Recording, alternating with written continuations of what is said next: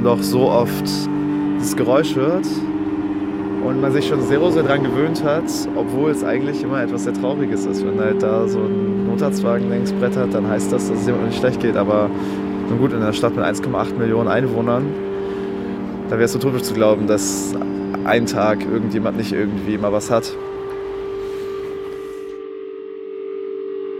Der Zusammenstoß. Requiem für John Brasch von Egon Koch. Wir sind da, Hauptbahnhof jetzt, weil da an dem Morgen ja gar kein Wagen hier in der Nähe war, war ich der Einzige, der hier am Hauptbahnhof frei war. Und hat mir der Rechner natürlich mich dann also rausgesucht und hat mir dann diese Tour eingespielt. Berlin 15, die Syber, dass das Personal und dass der Laden schon bereits abgedunkelt sei. Da stand ja schon alles im Auftrag mit drin. Ne? Donnerstag, 4. Mai 2017. Um 4.14 Uhr morgens fährt Mehmet Yilmaz mit seinem Taxi vom Hamburger Hauptbahnhof zum Ballindamm an der Binnenalster. Sechs Stunden hat der 57-Jährige bereits hinter dem Steuer verbracht. Um halb acht will er zu Hause in Bramfeld sein und seinen jüngsten Sohn zur Schule bringen. Jetzt weiter.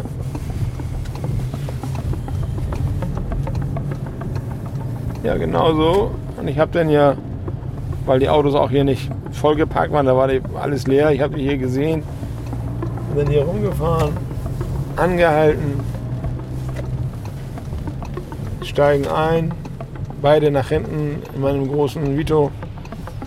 So, hier sind wir genau vor der Seaboy jetzt. Zwei junge Männer haben die ganze Nacht über Cocktails gemixt und Drinks serviert. Dom Perignon Rosé, 0,75 Liter, 560 Euro. Einer von ihnen ist Philipp Zumhasch, zu diesem Zeitpunkt 25 Jahre alt. Also ich weiß, dass der Abend sehr voll war. Also ich habe nämlich ein, Foto auf dem Handy gefunden, wo ich äh, irgendeine Rechnung fotografiert habe mit irgendeiner abstrus teuren Flasche, die ich an dem Abend anscheinend irgendwie verkauft habe da hatte ich erinnert, ach ja stimmt, an dem Abend war viel los. Hinter der Bar wie vor der Bar. Um 4.17 Uhr ist es noch dunkel. Die Temperatur beträgt 6 Grad. Kein Niederschlag. Auf der trockenen Straße sind wenig Autos unterwegs. Die waren sehr angenehm überrascht, waren sehr froh oder glücklich über so ein großes Auto. So eine Art äh, Privatlimousine, kann man sagen, ne? so eine, so eine Limo-Version und sind dann hinten eingestiegen in voller Erwartung, dass sie mit mir eine gute Fahrt haben werden. Und haben dann das Fazit genannt, dass sie nach Winterhude in die Dorotheenstraße wollten. Dorotheenstraße ziemlich weit oben an der Barmbecker Straße, meinten die auch noch. Ich saß rechts quasi. Also wurde mir gesagt. Ich saß rechts, John saß links.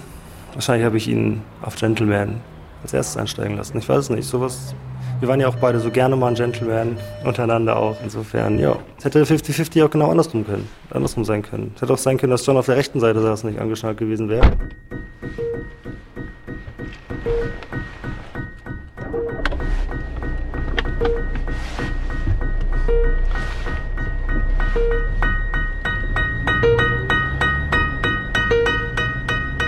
Mehmet Yilmaz fährt langsam an.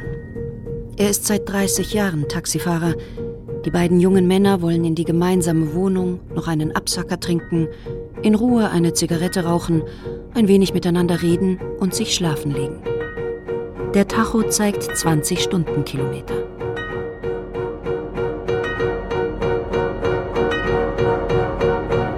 Guck mal auf die Kilometeranzeige, sind jetzt gerade mal 100 Meter jetzt gefahren. Und das sind jetzt hier gerade ja, und hier an der Stelle, wo wir jetzt hier rechts abbiegen müssen, also circa 15 bis 20, 30 Meter, also 20 Meter maximal, 15 bis 20 Meter vor der Kreuzung, Glockengießerwald. Dieses, dieses Standbild, das ist immer noch bei mir jetzt vor Augen jetzt, dass also ein so ein äh, helles Fahrzeug halb links von mir abgehoben auf mich zugerast kommt, ne? also zugeflogen kommt eher, kann man sagen. Also er hat schon keinen Bodenkontakt mehr. Und ein helles Fahrzeug ist es auch. Das kann ich auch so unterscheiden. Das ist also, also kein, kein schwarzes, kein dunkles Fahrzeug ist. Und dann, aber ich kann nicht erkennen, dass es ein Taxi ist. Das kann ich da nicht sehen. Auf dem Bild.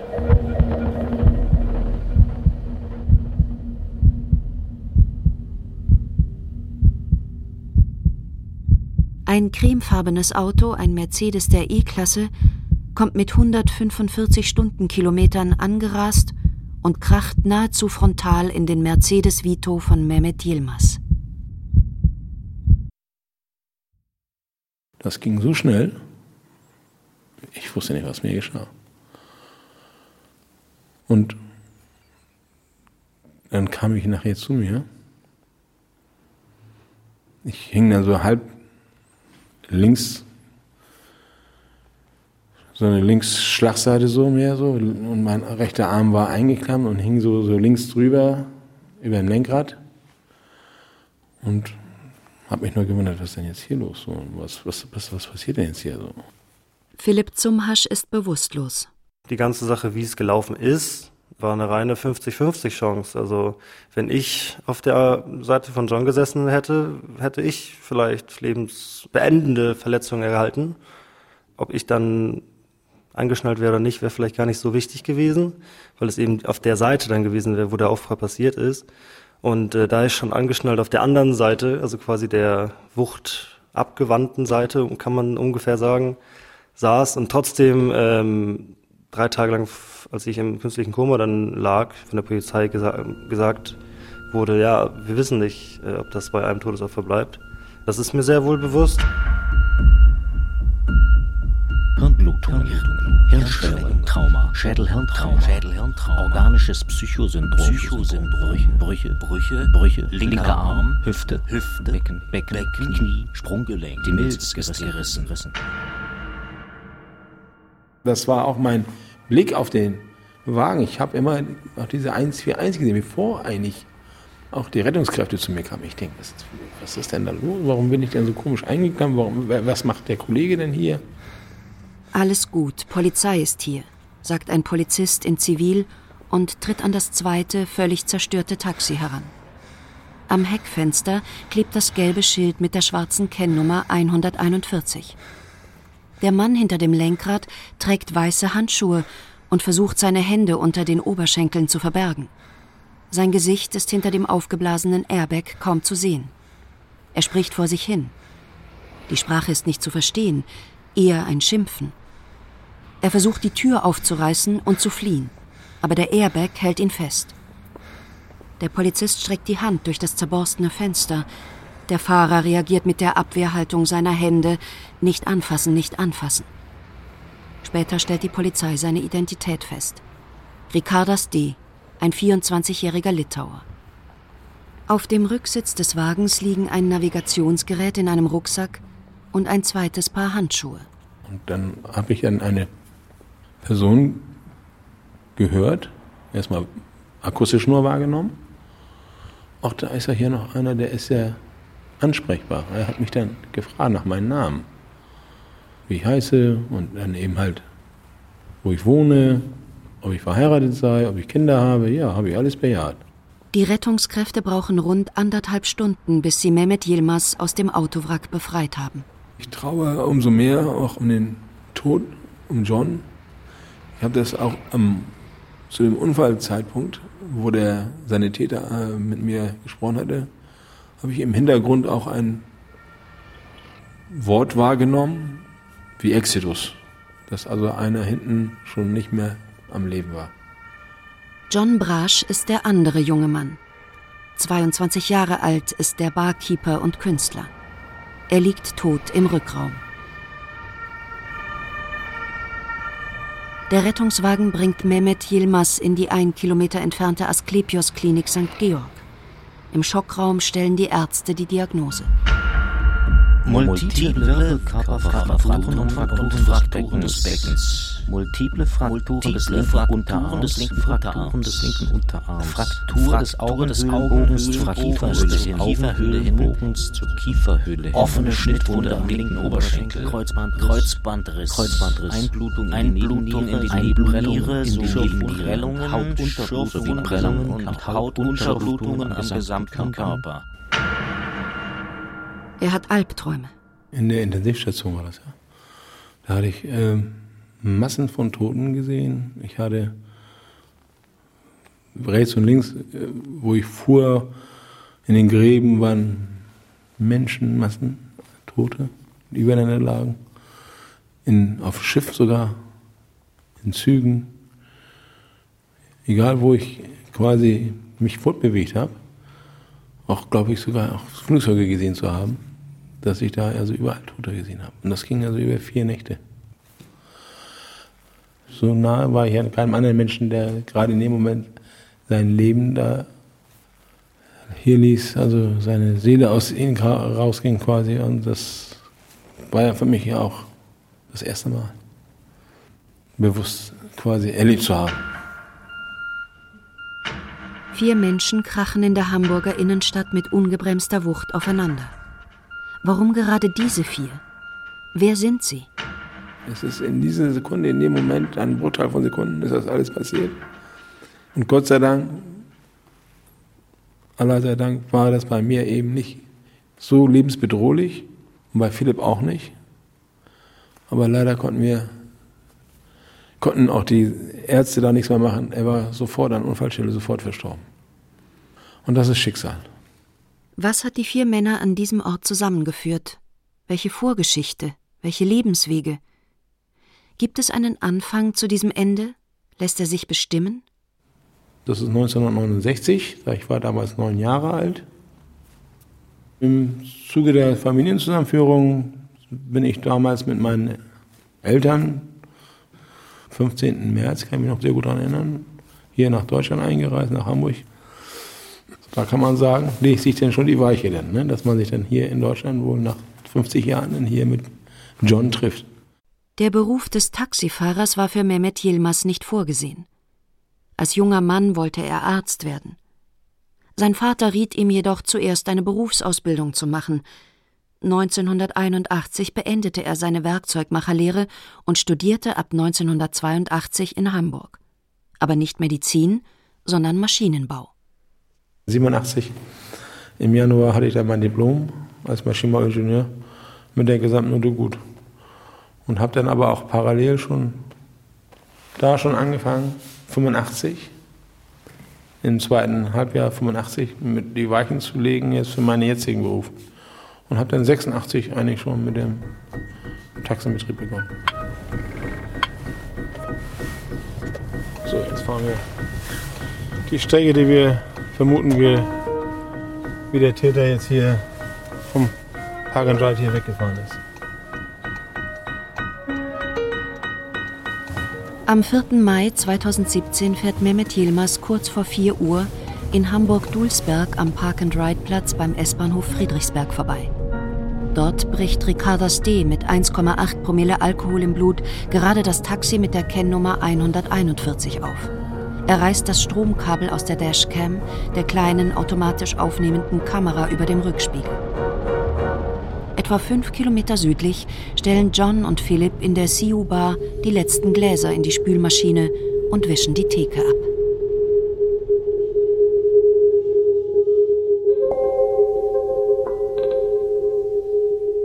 John Brasch, Thai-Boxer, Tätowierer, Model, Barkeeper und Künstler.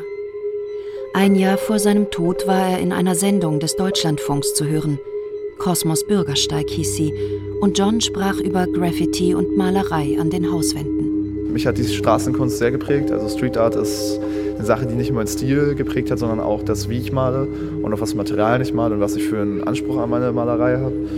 Das ist an sich ja das, wofür Straßenkunst, wodurch Straßenkunst aufkam, dass man versucht hat, dass der Gesellschaft nicht ausweichen kann und dass man sich nicht direkt entscheiden kann, dass man sich anguckt, sondern einfach dazu genötigt wird und dadurch eine Botschaft mitkriegt. Aber da gibt es zum Beispiel so ein deutsches Pärchen, die heißt Herakut. Wenn man davon irgendwas sieht, gerade in der eigenen Stadt, dann fühlt man sich geehrt. Nach über einem Jahr Vollzeitbeschäftigung in der Siu Bar nimmt sich John vor, ab Mai 2017 nur noch zehn Tage im Monat hinter dem Tresen zu stehen und verstärkt seiner Malerei nachzugehen. Fand seine Kunst ganz großartig und letztendlich ihn als Menschen, weil er unglaublich lieb war, ganz, ganz so herzensgut und sehr verständnisvoll und dabei aber auch sehr kreativ und extrovertiert und sehr intelligent, sehr sensibel. Katrin von Selt-Thiel. Sie ist die Mutter von Johns bester Freundin. Im Frühjahr 2016 nahm John Brasch an einer Gruppenausstellung im Hamburger Café Schöne Aussichten teil.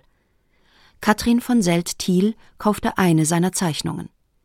Die Konterfeis von Putin, Stalin, Lenin, Marx und der Reiter der Apokalypse rahmen einen Panzer, eine Rakete und die Türme des Kreml ein. Das Ehrliche daran, das fand ich fördernswert die Umsetzung, die war genauso direkt und ehrlich, wie er war. Also man hatte das Gefühl, es ist einfach so aus ihm direkt ehrlich rausgesprudelt. Zack drauf. Also nicht, nicht großartig darüber nachdenken, sondern und auch nicht hinterfragen und sondern ich habe die Kunst als sehr, sehr frei und sehr wild empfunden und sehr ehrlich. Das war letztendlich er der Ausdruck seiner Persönlichkeit, seiner Gedanken. Ich habe halt eben auch John von in allen halt alle Bilder kennengelernt. Das haben halt auch wenige tatsächlich so. Vom kleinen äh, Pummel John halt zum zum großen Künstler Tattoo John so. Und äh, wer ihn halt erst dann kennengelernt hat, hätte halt nie gedacht, dass er fünf Jahre vorher noch äh, durchs Leben gewatschelt ist, irgendwie so gar nicht so richtig wusste, wohin mit sich. Und wenn man aber diese Verwandlung mitbekommen hat, so dann betrachtet man das anders. Also ich sehe ihn jetzt auch nicht nur als Künstler oder sowas.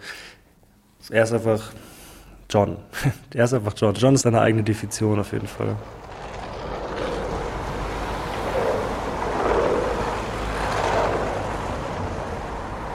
Wir haben uns kennengelernt, da war er, da war er glaube ich 15 und ich war 17 und wir haben ein Praktikum gemacht im Skateladen bei Mantis.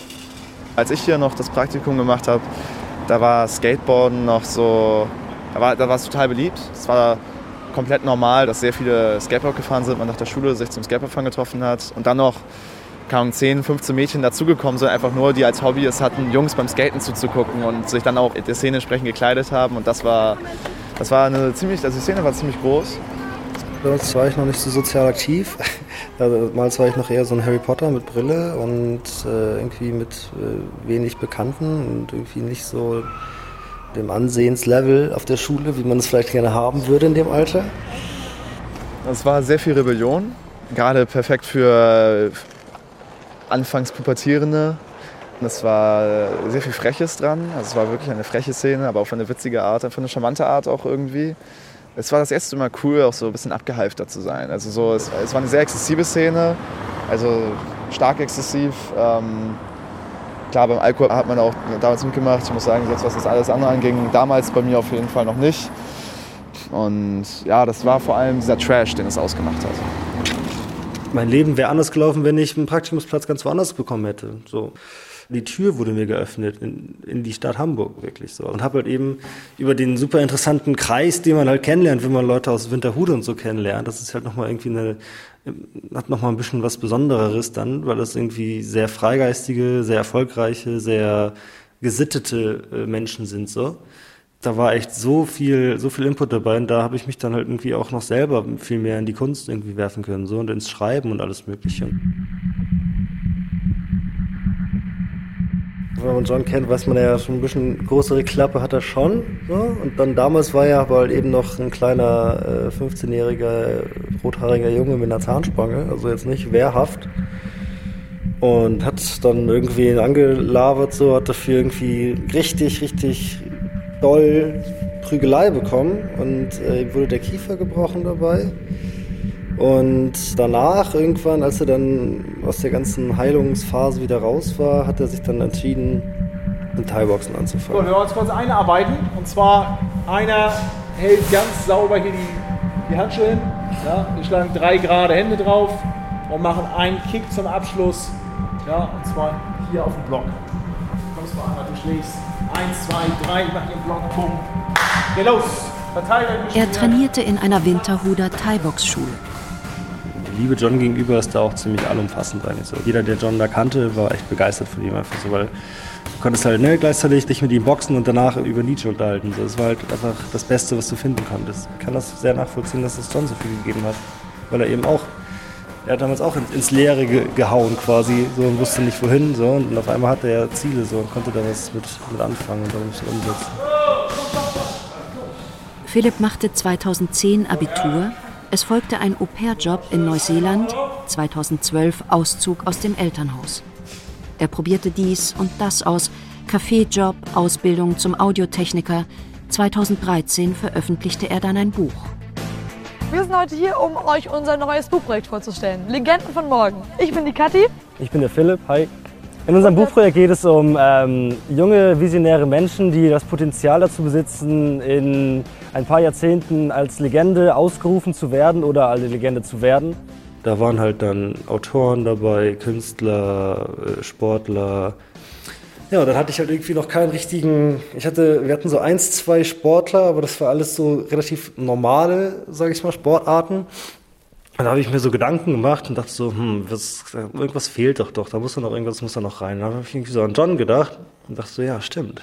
John ist doch irgendwie jetzt zum Thai-Box-Profi aufgestiegen. Und dann habe ich halt John auch interviewt. Ich finde es schön, dass ich ihn so festgehalten habe. Es halt komplett bevor er seine Künstlerlaufbahn gestartet hat. Damals war er halt noch sozusagen untätowiert, was man sich ja fast gar nicht mehr vorstellen kann heute.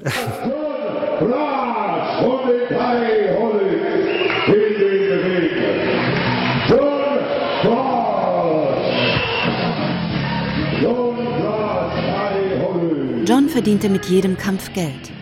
100 Euro, allein schon für einen Auftritt. Durch dieses Interview saßen wir halt auch zusammen so und meinten halt auch so, wir haben uns so lange nicht gesehen, so, das ist doch eigentlich eine Schande, so, weißt du, so. Das hat ihn auf jeden Fall, das hat ihn halt einfach beflügelt, kann man richtig sagen. Das hat ihn echt beflügelt, äh, auf einmal nicht mehr klein beigeben zu müssen.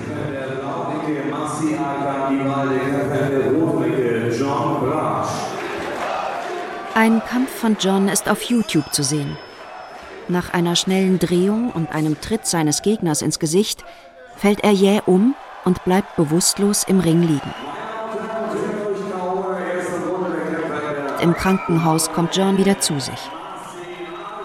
Als Philipp vor dem Landgericht Hamburg zum Hergang des Zusammenstoßes der beiden Taxis aussagt, trägt er die kurze Thai-Kampfhose von John. Wir sind halt beides gleichzeitig voll die Freigeister und gleichzeitig voll die, die äh, sozial integrierten Leute. So, das haben wir irgendwie ganz gut geschafft, miteinander irgendwie das so zu vereinbaren.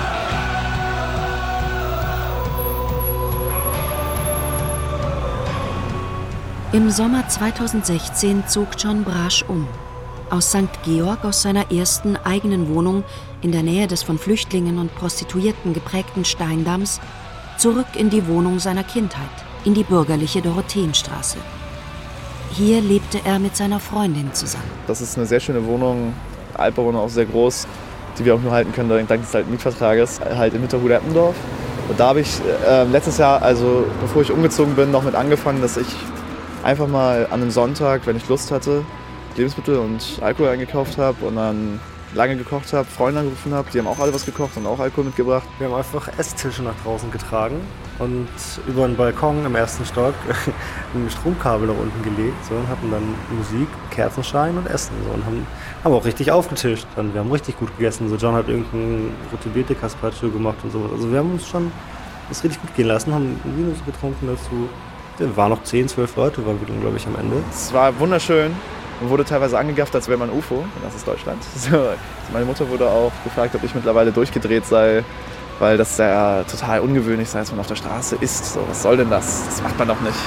Aber in anderen Gefilden und anderen Ländern ist es halt gang und gäbe und das finde ich, will ich so ein bisschen wieder hierher holen. Also meine Aufgabe ist, wo ich jetzt aus dem schönen St. Georg komme, wieder in dieses spießbürgerliche Eppendorf hinter Hude mal so ein bisschen das Leben rein zurückzuprügeln.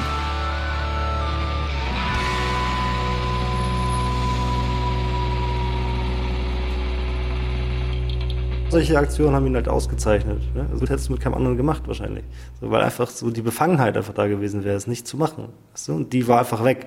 So, und das hat einfach auch ganz vielen Leuten gut getan, die eben selber diese Befangenheit hatten und eben durch ihn denjenigen gefunden hat, äh, bei dem sie ihn mal fallen lassen konnten. So, und einfach mal wirklich sie selber sein konnten, weil das gab's nicht. Deswegen hat er ja auch so einen, so einen super interessanten Freundeskreis entwickelt, weil da war echt einfach alles dabei. Da waren die besten Tätowierer dabei, da waren irgendwelche Penner dabei, die auf der Straße mal irgendwann getroffen hat, so, und irgendwie mit denen bei einem Bier irgendwie auf einmal äh, neu, neu, neuen Lebensmut dir gegeben hat oder sowas. Und Leute, die äh, diesen Live-Action-Roleplay, dieses LARP, Mittelalterfestspiel quasi waren. Ähm, da gab es nicht den einen, der irgendwie mehr wert war, den anderen, der weniger wert war.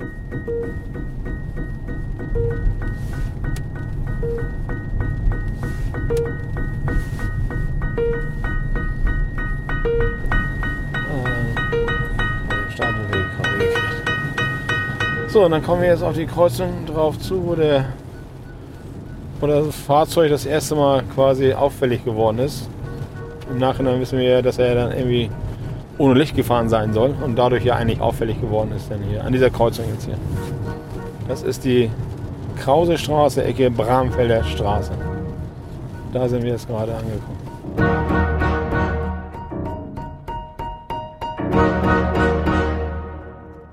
Ein Polizist, der nicht im Dienst ist, fährt mit seinem Privatwagen durch das Barmbeker Wohnviertel nach Hause, als ihm das Taxi mit der Nummer 141 begegnet. Er versucht, den Fahrer mit der Lichthupe darauf hinzuweisen, dass er die Scheinwerfer nicht eingeschaltet hat. Im Lichtkegel sieht er von frontal vorne einen jungen Mann am Steuer sitzen, osteuropäisches Erscheinungsbild, sagt er später vor Gericht. Weil der Fahrer nicht reagiert und auffällig wegschaut, ruft der Polizist das Kommissariat 31 in der Obereichenallee an und verfolgt das auffällige Taxi.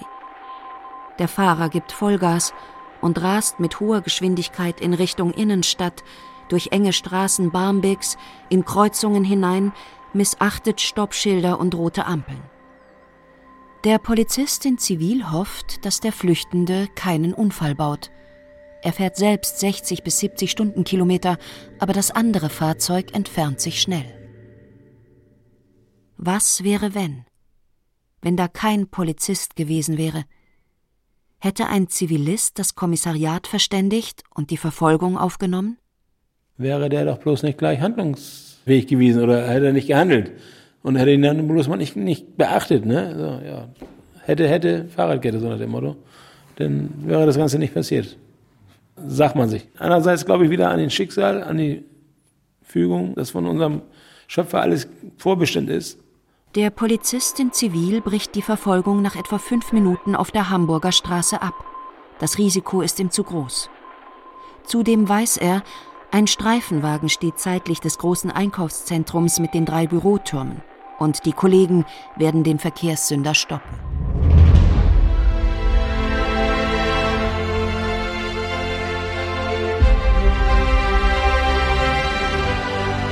In deinen Träumen kannst du sein, wer immer du sein möchtest.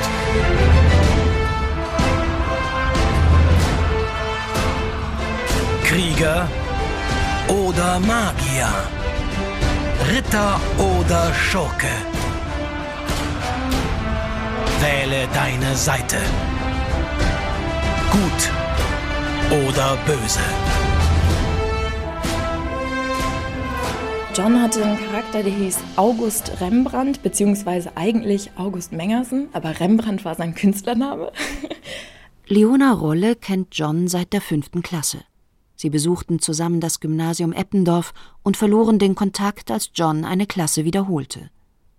Später, beide waren Anfang 20, brachte sie das mittelalterliche Rollenspiel wieder zusammen. Das Live-Action-Roleplay wird kurz LARP genannt er war auch eigentlich Künstler. Das hat er auch tatsächlich im Spiel dann bespielt. Und grundsätzlich hat er aber eher ähm, kämpferische Tätigkeiten ausgeübt und er ist durch ein Ereignis verrückt geworden. Also er musste geheilt werden und hat den Zaubertrank, der ihm eingeflößt wurde, aber nicht gut vertragen. Und danach war er einfach ein bisschen verrückt und urig und war der Meinung, er ist der König. und wir haben ihn zum König von unten ernannt, weil unsere Gruppe eher im Untergrund tätig ist und wir bespielen einfach so den Rand der Gesellschaft. Jedes Jahr fuhren Leona und John im Sommer mit ihrer Mittelalterspielgruppe 50 Kilometer östlich von Kassel auf das Drachenfest bei Diemelstadt. Sieben Tage lebten sie dort auf einer Berglichtung ihre Fantasien aus. Mm, ich glaube, dass John sich einfach komplett ausprobiert hat. Er hat einfach nur die Möglichkeit gesucht, komplett er selbst sein zu dürfen. Und im Lab durfte er das. Im Lab gibt es eigentlich keine Tabus.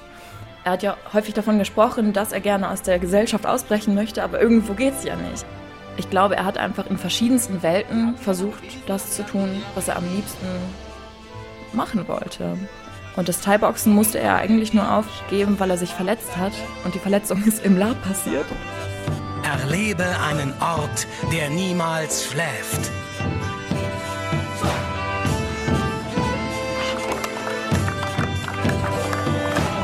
Ein Ort, an dem jeder willkommen ist und seinen Platz findet. Ein Video zeigt John Brasch, wie er sich mit nacktem Oberkörper auf den Rücken eines Mitspielers wirft.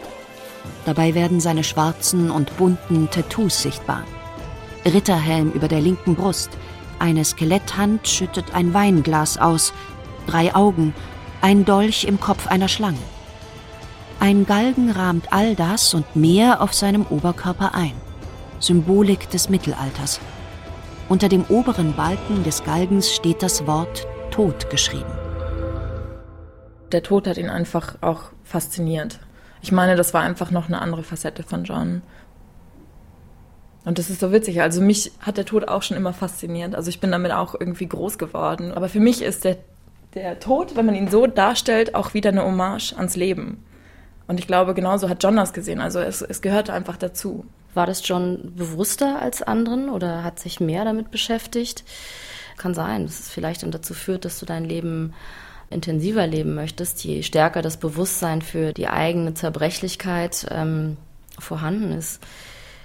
Ich meine, ich kann hier auch aus dem Haus gehen und oben wirft ein Bauarbeiter ein Brett vom Dach.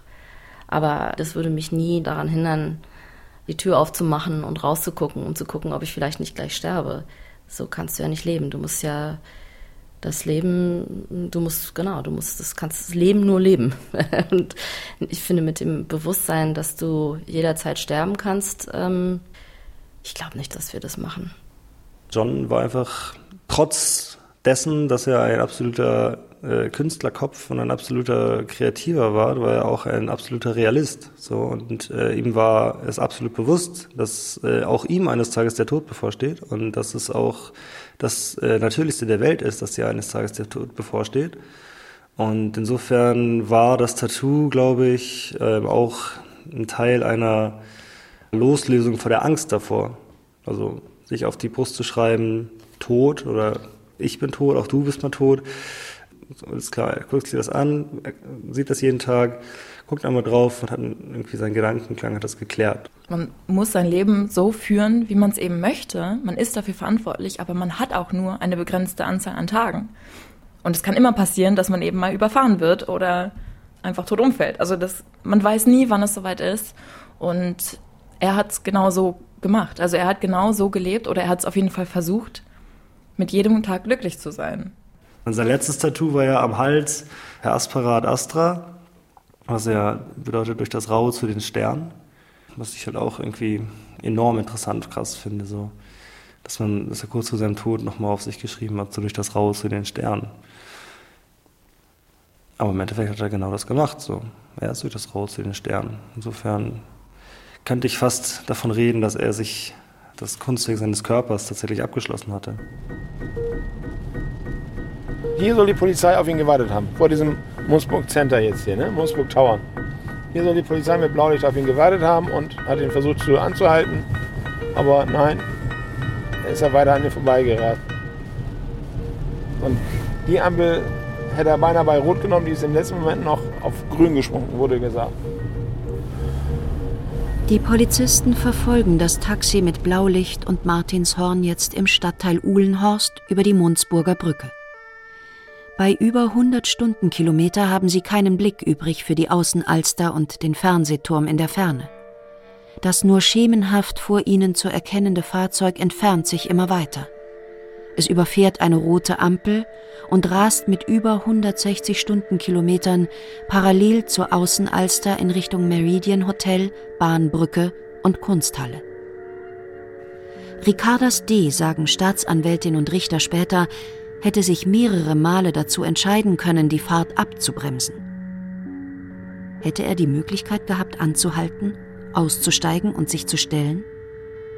Sein Verteidiger behauptet, sein Mandant sei in Panik gewesen, voller Adrenalin, in einem Tunnel.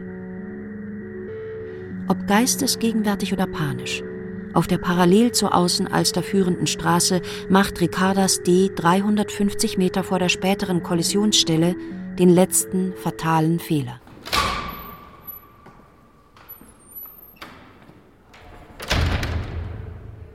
Ab Dezember 2017 verhandelt das Landgericht Hamburg, ob Ricardas D. des Mordes an John Brasch schuldig ist. Der Angeklagte sagt aus, er habe keine Erinnerung an den Tathergang. Unstrittig ist, dass er das Taxi eine halbe Stunde vor dem Zusammenstoß auf dem Parkplatz am S-Bahnhof Friedrichsberg gestohlen hat. Viele Taxifahrer stellen dort in der Nähe des Wandsbeker Marktes ihre Fahrzeuge über Nacht ab. Der Park-and-Ride-Platz ist kostenfrei und nicht bewacht. Wer aber ist Ricardas D? Und wie ist er dorthin gekommen? Wo hat das, was hier endet, seinen Anfang? Das erste Mal, als ich ihn gesehen habe, vor Gericht dann, einfach nur schockiert davon war, wie unfassbar doll er ein Klischee erfüllt, was uns allen irgendwie im Kopf hängt, was fast schon ein rassistisches äh, ist, weil man sagt, ja, die Leute, die aus Osteuropa kommen, so, die sind alle ein bisschen so und so, ein bisschen edgy irgendwie. Und dann komme ich ins Gericht und er sitzt da und sieht wirklich aus wie der aller, aller klischeehafteste aus einem Comicbuch abgedruckte ähm, Verbrecher. Ricardas D. wurde 1992 im litauischen Panevėžys geboren, einer Stadt mit 110.000 Einwohnern, 130 Kilometer nördlich der Hauptstadt Vilnius. Vor Gericht erzählt er von seinem Leben. Eltern geschieden, aufgewachsen bei der Großmutter in Ramigala auf dem Land. Nach der fünften Klasse Grundschule lebte er wieder bei der Mutter in Panevėžys. Großeltern und Mutter tranken viel. In der Mittelstufe klappte es nicht richtig mit dem Lernen. Mit der achten Klasse schloss er die Schule ab. Er war Hilfsarbeiter im Wald, auf dem Bau, in einem Geschäft. Mit 15, 16 fing er an zu trinken, mit seinem Bruder, mit seinen Kumpels. Bier, Wodka. Bereits morgens. An manchen Wochenenden trank er so viel, dass er sich danach an nichts mehr erinnern konnte. Die psychiatrische Gutachterin im Prozess bescheinigt Ricardas D. eine verminderte Intelligenz. Natürlich hat man diesen Gedankengang, ne? also dass er auch eine sehr schwere Kindheit hatte, dass da also auch äh, die Eltern Alkoholiker waren, dass die Großeltern sogar Alkoholiker waren und dann, dann äh, dass er dann auch mit 17 Jahren dann auch noch in Heim kam und solche Sachen. Ich sehe das so, dass der Mensch das auch ein wenig selbst noch in der Hand hat. Er hat ja die Möglichkeit gehabt, er hat ja schon, glaube ich, auch eine Lehre angefangen, aufgrund eines Angebots im Ausland. In England hat er ein Angebot bekommen, angeblich. Das war der Grund, warum er dann seine Ausbildung abgebrochen hat als Tischler. Das war eine falsche Entscheidung. Er hat sich leider zum falschen Weg entschieden. Das Ganze ist dann nach hinten losgegangen. Und dass man sich dann auch ja, ich sag mal, die richtigen Freunde auch aussuchen sollte. Nicht gerade Alkoholiker. Wenn man auch schon Alkoholiker als Eltern hat, als Großeltern hat, muss man da nicht noch irgendwie alkoholische Freunde aussuchen, die Alkoholiker sind. Ricardas D. ist beim Hamburger Prozess kein unbeschriebenes Blatt in Deutschland. Im Frühjahr 2015 war er nach Essen gekommen. Warum? fragt der Richter. Er sei dem Jobangebot gefolgt, Gepäckträger am Busbahnhof. Zu der Zeit ging Mehmet Yilmaz ganz normal seiner Arbeit nach, fuhr zehn bis zwölf Stunden Taxi am Tag, machte Überstunden, um sein Haus abzubezahlen. Philipp Zumha sprach in Lübeck gerade seine Mitarbeit in einem Club ab. John Brasch malte, arbeitete als Barkeeper in der Siu Bar, feierte das Leben und kritisierte auf Facebook den viel zu niedrigen Mindestlohn von 8,50 Euro. Kurz nach seiner Ankunft in Essen wurde Ricardas D. verhaftet. Einbruchsdiebstahl in ein Kfz am 3.4.2015 in Essen. Ohne Beute geflüchtet. Urteil des Amtsgerichts Essen vom 27.05.2015. Geldstrafe, 90 Tagessätze, Vollstreckung inzwischen erledigt. Knapp zwei Monate später die nächste Straftat. Der Angeklagte bewahrt am 19.07.2015 an einem abgelegenen Platz in einem Wald in Essen insgesamt 19 hochwertige Navigationssysteme auf, die nur wenige Tage davor in Essen und benachbarten Städten durch Unbekannte bei Autoaufbrüchen entwendet worden waren. Urteil des Amtsgerichts Essen vom 29.09.2015 Hehlerei. Ein Jahr Freiheitsstrafe mit Bewährung. Ricardas D. beteuerte vor dem Essener Gericht seine Unschuld sagte, er habe Pech gehabt, sei zum falschen Zeitpunkt am falschen Ort gewesen. Nach der Verurteilung kehrte Ricardas D. nach Litauen zurück, arbeitete als Möbelpacker, verdiente sehr wenig Geld. Durch Johns Vermittlung bekam Philipp zum Hasch Mitte 2015 Arbeit in der Siuba. Weihnachten 2016 zog Johns Freundin aus der gemeinsamen Wohnung in der Dorotheenstraße aus. Ja, dann stand auf einmal John mit dieser Wohnung alleine da und wusste nicht so ganz genau, äh, ja, alleine die Miete hier kann ich auch nicht bezahlen. So. Und irgendwie alleine will ich hier auch gar nicht wohnen, zu groß für alleine. Und dann kam uns bei irgendeinem nächtlichen Geplänkel, kam uns dann die Idee, ja, dann lass uns doch zusammenziehen. Warum nicht? So ist doch perfekt. Eigentlich so, ja, stimmt, stimmt, lass, doch, lass es doch machen. So, ja. Haben wir dann noch gemacht. Also drei Monate vor dem Unfall bin ich, ich weiß das genaue Datum, also irgendwann im Februar bin ich dann eingezogen. Ja. Und habe es sehr genossen. Also es war echt so, ich hatte echt mein Glück gefunden, kann man so sagen. Echt so, ich hatte viel mehr gegen dich so, echt für und äh, mit einem meiner allerbesten Freunde zusammen wohnen und ja, diese Art von Atmosphäre verteilen kann. So, es war einfach was sehr Besonderes.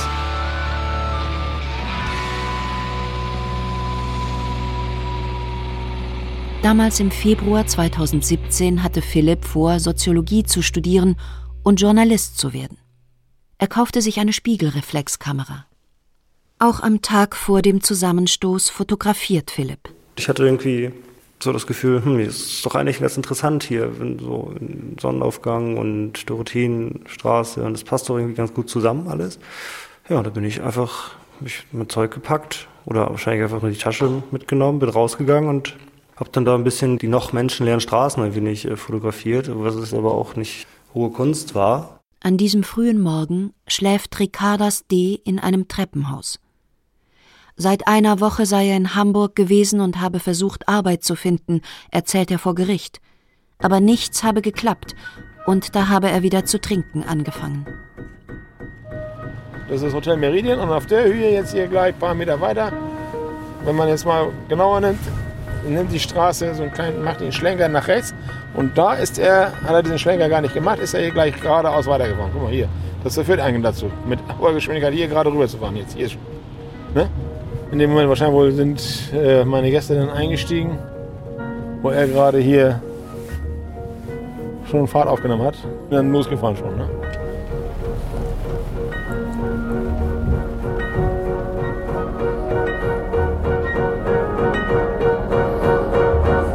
Hier macht Ricardas D. den fatalen Fehler. Er überfährt die durchgezogene weiße Fahrbahnlinie, ignoriert Pfeile auf dem Asphalt, die auf ihn zeigen, fährt mit durchgedrücktem Gaspedal entgegen der Einbahnstraße auf die Unterführung der Eisenbahnbrücke zu. Koste es, was es wolle. Er will sich nicht von der Polizei einholen und mit Handschellen abführen lassen. Nicht so wie in Essen, dieses Mal nicht. Der Litauer rast auf den Ballindamm und direkt auf das Rathaus am Ende der Straßenflucht zu. Ein semisuizidales Verhalten, vermutet später die Staatsanwältin. Wenn man also mit nachgewiesen jetzt mehr als 145 km/h in der Stadt rast auf eine Kreuzung, die man vielleicht vorher noch nie gesehen hat oder noch nie gefahren ist, und die ist ja sowas von unübersichtlich. Man sieht ja von auf Höhe der Atlantik ja nicht weiter, wie es wirklich weitergeht hinter der Tunnel. Und man fährt ja ins Nichts. Und da war ihm das völlig egal, welches Auto ihm in die Quere kommt oder welcher Mensch, welcher Radfahrer, welcher Fußgänger, völlig egal.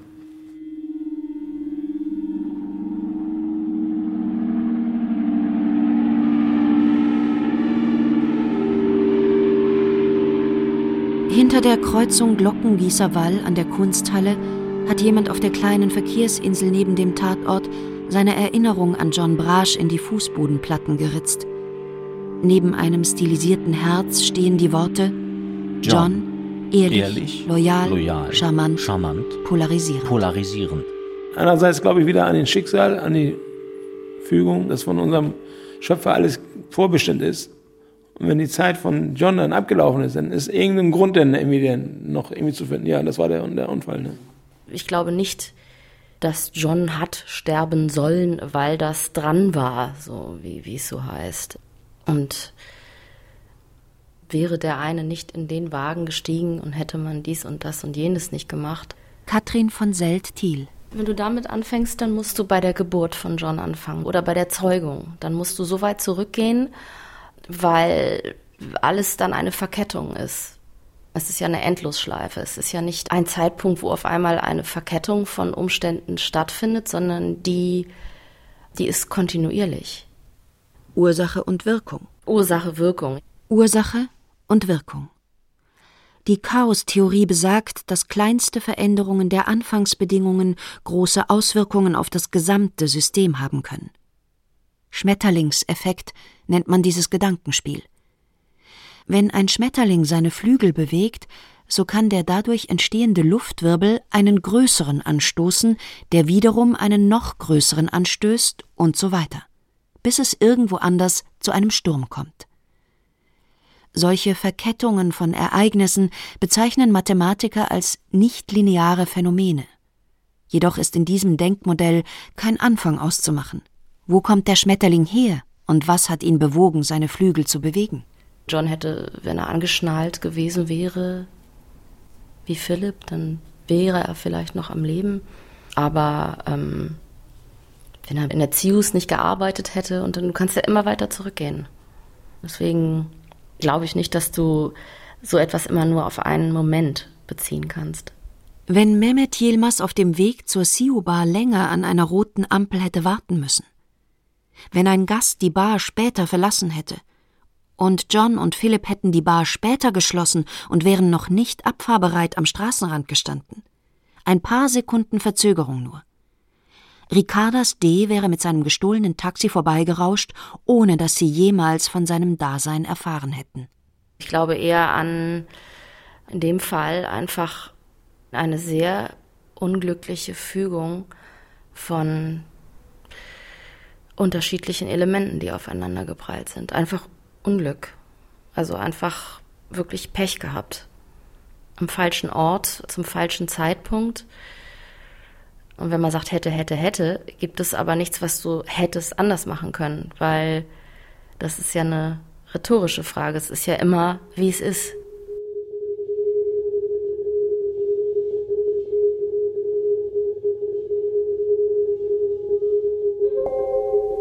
Also bei mir hat es sehr stark erstmal ausgelöst, Menschenskinder, was machst du eigentlich jetzt hier auf der Welt? Warum arbeitest du denn so extrem viel? Du vernachlässigst auch deine Pflichten gegenüber Allah, nämlich das Gebet fünfmal am Tag. Das wurde natürlich auf ein Minimum reduziert. Und da hat der liebe Gott, jetzt Allah, mir also dann doch ein Zeichen gesetzt. Es ist nicht alles.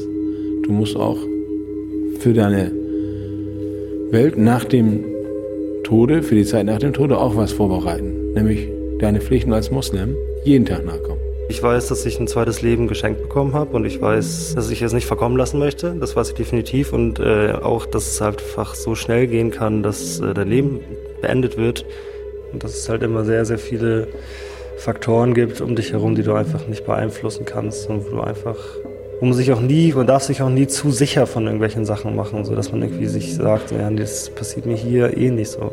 Das hätte man auch in der Sekunde da gesagt, wenn man darüber so geredet hätte. Ja, nee, hier um vier Uhr nachts ist doch voll ruhig hier, kann doch über die Straße gehen, passiert doch gar nichts so. Also, dann sollte echt die Augen offen halten, so. Definitiv. So sich echt versuchen, im Frieden zu trennen, so, wenn man echt nicht weiß, so, wenn man sich von irgendwem gerade trennt, so, was ist das letzte Mal? Wäre jetzt nicht so was wie dieser Autounfall passiert, dann wäre er auch nicht älter als 30 geworden. Das glaube ich einfach nicht, weil er wirklich so intensiv gelebt hat und irgendwann macht der menschliche Körper nun mal nicht mehr mit.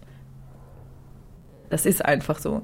Aus dem Grund haben wir gesagt, es könnte sein, dass er recht früh stirbt. Aber tatsächlich hat uns der Unfall dann überrascht. Viele Leute haben ja auch gesagt, so dass vielleicht sein Geist unterbewusst wusste, dass ihm nicht zu viel Zeit bleibt. Insofern ist all die Lebensenergie schon verbraucht worden, eben in der Zeit, in der es möglich war.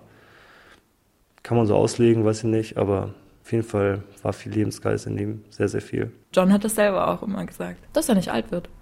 Also, das hat er tatsächlich gesagt. Da haben wir einfach alle immer drüber Witze gemacht. Und ich weiß nicht, ob wir das Schicksal herausgefordert haben, aber also so plötzlich war es dann doch nicht gedacht. Es macht Sinn, macht vollkommen Sinn.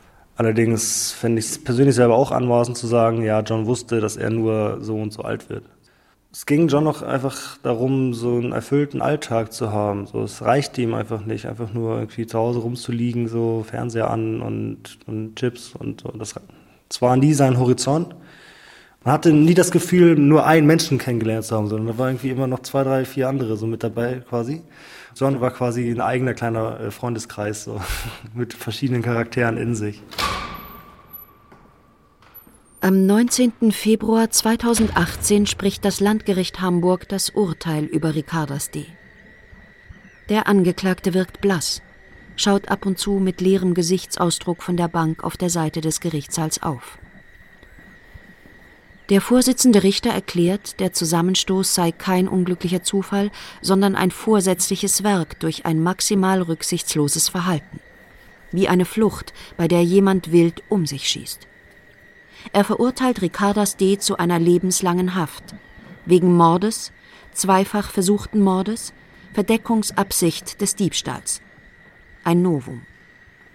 Wer keinen Respekt vor dem Leben hat, begründet er zum Abschluss das Urteil, habe verwirkt, in Freiheit zu leben. Der Verteidiger von Ricardas D. geht in Revision.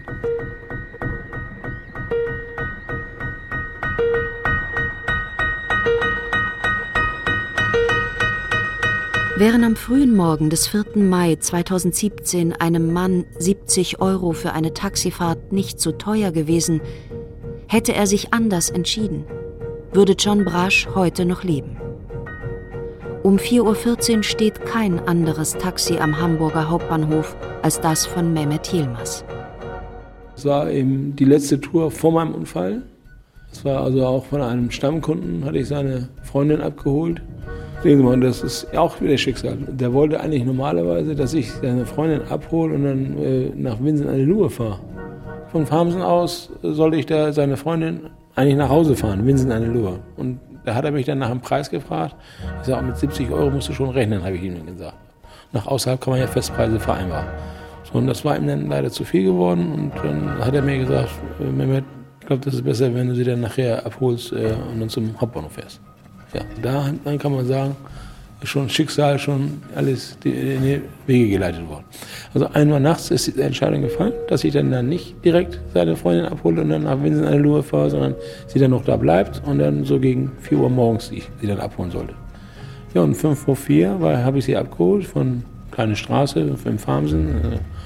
Also ich war kurz 12 nach, 13 nach war ich vielleicht wieder frei am Hauptbahnhof, am Glockengisser Wald. Mein Funkgerät war ja auch an, also das heißt, ich bin frei für die Vermittlung. Das hat keine zwei Minuten gedauert, da kam der Auftrag. Und dann kam der Auftrag vom Berlin-Damm. Zielbar, Personal abholen, der Laden ist schon dunkel und da stand da alles auf dem Text. Und so bin ich dann also jetzt ja, leider zu diesem Unfall gekommen, auf gut So, waren die Momente kurz vor dem Unfall. Der Zusammenstoß Requiem für John Brasch von Egon Koch. Es sprachen Annette Wunsch und Sebastian Miro. Ton und Technik Ute Hesse und John Krohl. Regie Egon Koch. Redaktion Walter Filz. Produktion Südwestrundfunk 2019